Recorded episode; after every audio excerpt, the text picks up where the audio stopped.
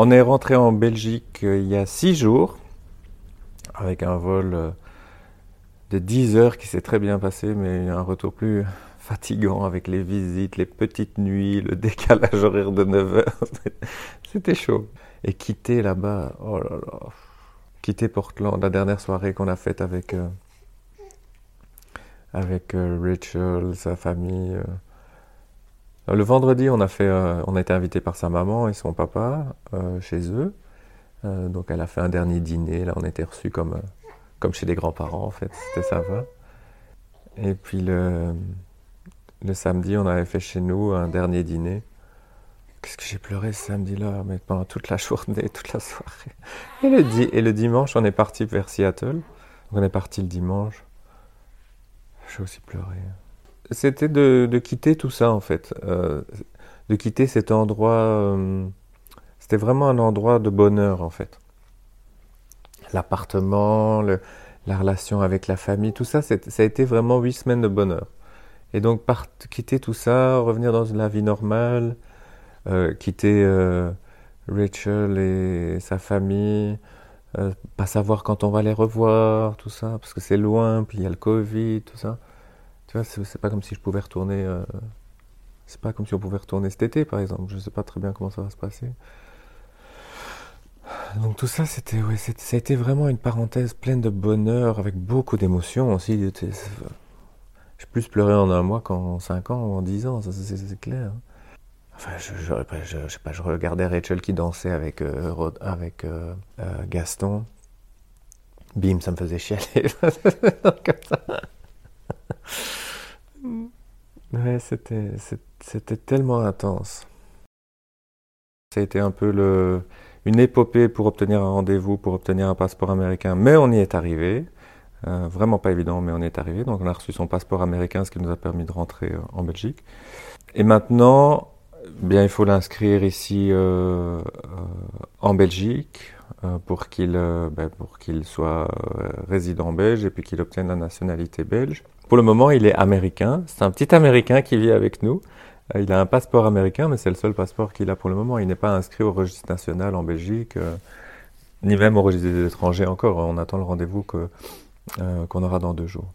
Finalement, ce qui était important pour nous, c'est que le lien de filiation soit reconnu avec les deux le plus rapidement possible, mais aussi qu'il soit en séjour légal ici, en tant que Belge, qu'il soit inscrit à la mutuelle, enfin voilà, qu'il ait ses droits. ça, ça a été tout un travail finalement de préparation avec la commune où j'ai expliqué la situation, parce que c'est quand même une situation qui est euh, euh, exceptionnelle et les communes ne sont pas toujours équipées pour, euh, pour gérer ce, ce, genre de cas qui sont exceptionnels. Donc j'ai discuté avec la commune avant, avec le responsable de l'état civil, en expliquant la situation et en, regardant comment ils allaient faire. notre avocate belge les a aussi aidés à comprendre ce qu'ils pouvaient faire maintenant, parce que les choses ont changé sur les deux dernières années. Donc il y a des, procédures plus simples qui, qui existent. Et donc, euh, voilà, au bout de plusieurs mois de discussion, ils ont, dit qu'ils allaient l'inscrire, euh, mais avec un lien de filiation avec euh, un seul des deux pères, avec le père biologique. Et le deuxième père va devoir adopter le bébé, adopter Gaston. Alors, notre avocate a présenté des arguments qui disaient que la commune pouvait reconnaître directement l'acte de naissance étranger avec deux pères et l'inscrire et inscrire directement l'enfant ici avec deux pères, euh, de sorte que la filiation soit reconnue avec les deux pères directement, comme elle l'est aux États-Unis, puisque sur son acte de naissance, il y a les deux pères, sans distinction du père biologique ou du père euh, non biologique. Bon, et d'après la jurisprudence, etc., il y a des arguments pour dire que euh, on pourrait faire reconnaître l'enfant enfin, inscrire l'enfant directement avec les deux pères, faire reconnaître l'acte de naissance américain directement avec les deux pères. La commune n'a pas voulu aller aussi loin. Bon, voilà, c'est aussi, c'est aussi des, positions qui sont que eux doivent prendre et avec lesquelles ils doivent être à l'aise, euh, qui créent aussi des précédents. Donc voilà, ils ont, ils ont analysé ça, ils ont analysé ça avec le parquet de Bruxelles. Euh, et ils ont pris la décision d'inscrire l'enfant directement avec un des deux pères. Ce qui n'est pas toujours le cas parce que dans d'autres cas, les, euh, le dossier est renvoyé au parquet directement, ce qui était ce que je voulais éviter, hein, que la commune renvoie directement ça au parquet parce qu'elle s'estime non compétente ou non équipée pour, euh, pour gérer ça. bah alors après, une fois que c'est parti au parquet, c'est parti pour des mois de procédure, etc. Donc ça, on voulait l'éviter. En attendant, l'enfant n'est pas inscrit. C'est un Américain finalement ici qui n'est pas en, en, séjour légal. Enfin bon, c'est compliqué.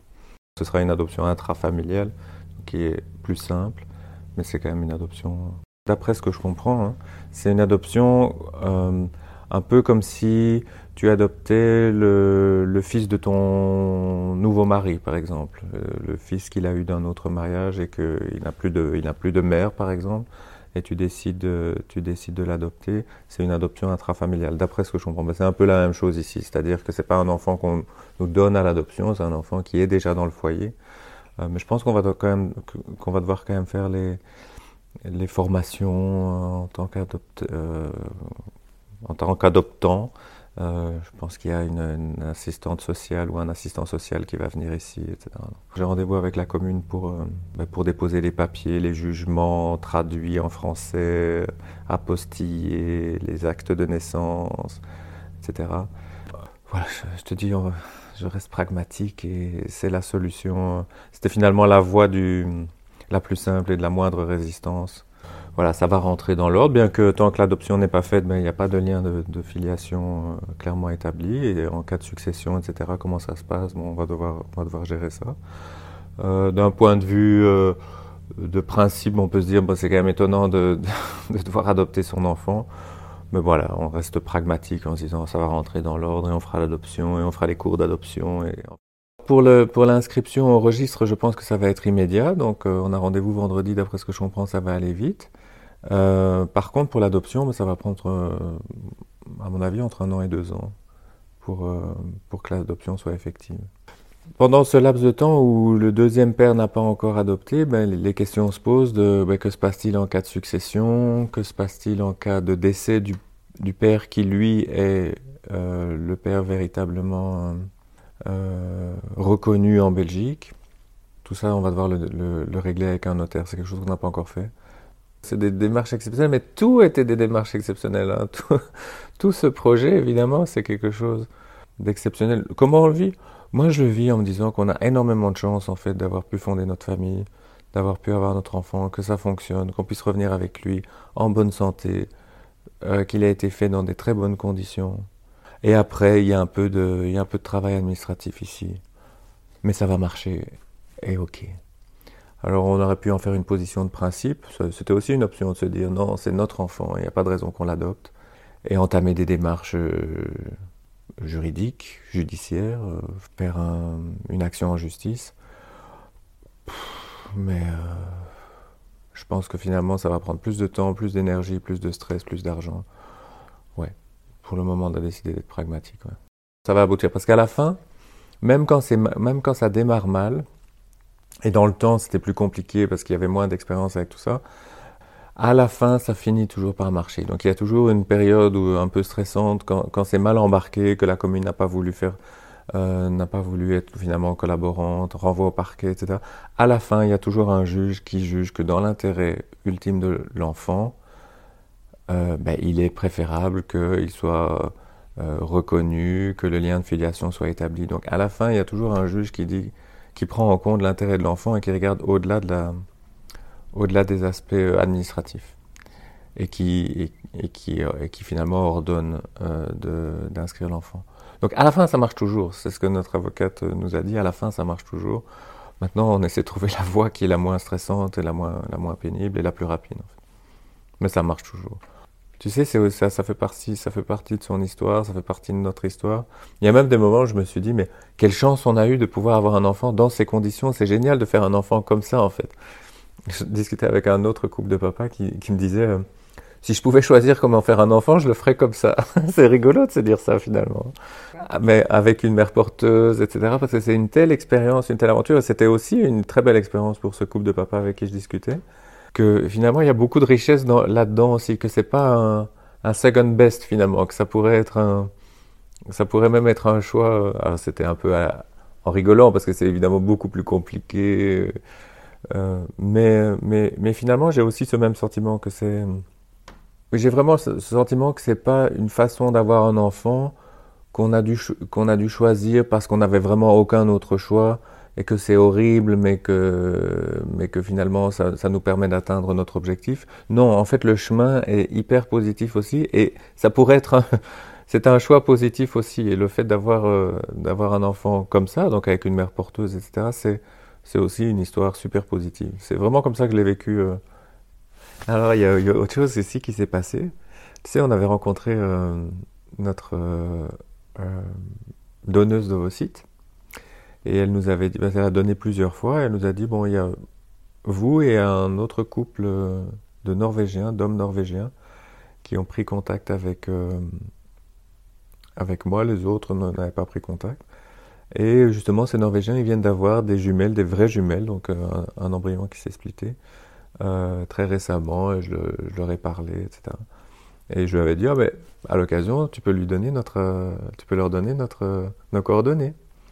Bon, voilà, ça c'était quand on l'avait vu là au début du mois de mars, euh, il y a deux mois. Et ici, il y a deux jours, ils nous ont envoyé un email euh, en disant que euh, voilà leur, leur, fille était née au mois de février, qu'ils étaient rentrés chez eux. Ils habitent aux États-Unis. Ils ont envoyé des photos de, de, leur petite fille en disant qu'on pourrait se rencontrer un jour. C'était rigolo. Et donc en fait, ces petites filles, c'est les demi-sœurs de Gaston. Je dis, ben, vous êtes notre famille norvégienne. Oui, c'est ça, il y a toutes ces ramifications, tout ce monde qui gravite autour de, de, Gaston et de sa naissance. Je pense que personne dans nos familles, etc., personne ne s'imaginait un jour tenir le, ce petit Gaston. Euh, parce que c'est, évidemment c'est la coqueluche de la famille, tous ses cousins, ses tantes, ses oncles, ses grands-mères. Tout le monde est hyper emballé, évidemment. On a eu un défilé ici tout le week-end. Crevant, mais c'était chouette. Euh, c'était chouette de voir euh, cet enthousiasme. Et aussi peut-être parce que finalement, personne euh, personne n'avait jamais pensé, il y a quelques années, qu'il y aurait un petit bébé qui arriverait ici. Quoique, tu sais, sur les dernières années, les gens me disaient, quand on avait fait notre deuil et qu'on avait dit, bah non, des enfants, c'est pas pour nous, trop compliqué, c'est pas possible. Il y avait des, surtout après le, tu sais, l'adoption pour les couples de même sexe, etc. Les gens quand même nous disaient, ah, vous voulez des enfants, comme si c'était euh, normal en fait. Bon. Mais c'est marrant parce que je, je n'ai pas reçu de commentaires. Alors, sur moi qu'il y a plein de gens qui qui trouvent que c'est pas que c'est pas bien ou qu'on ne doit pas avoir des enfants comme ça, mais je ne l'ai pas, pas, du tout vécu comme ça. J'ai reçu beaucoup de beaucoup de positifs, beaucoup de Beaucoup d'amour, tout ça.